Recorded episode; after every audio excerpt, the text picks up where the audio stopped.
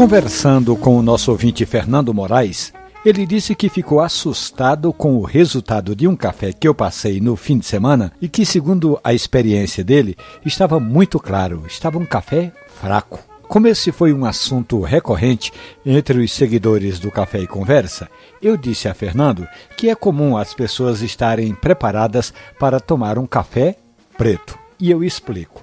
É que normalmente a indústria do café prefere usar rótulos como café forte, café extra forte, mas as torrefações que cuidam do café especial, aquele café selecionado, prefere torras mais claras ou torra média, nem clara nem tão muito escura, que é para preservar mais o aroma e as notas que esses cafés apresentam, como notas de chocolate, frutas vermelhas, melaço de cana de açúcar que você dificilmente vai encontrar no café tradicional. Por isso, viu, Fernando? É bom a gente ir conversando sobre qualidade da torra do café, porque quando você pega uma xícara de café especial, vai logo percebendo que a torra é geralmente bem mais clara, para não queimar o grão e o seu café não ficar com gosto de carvão.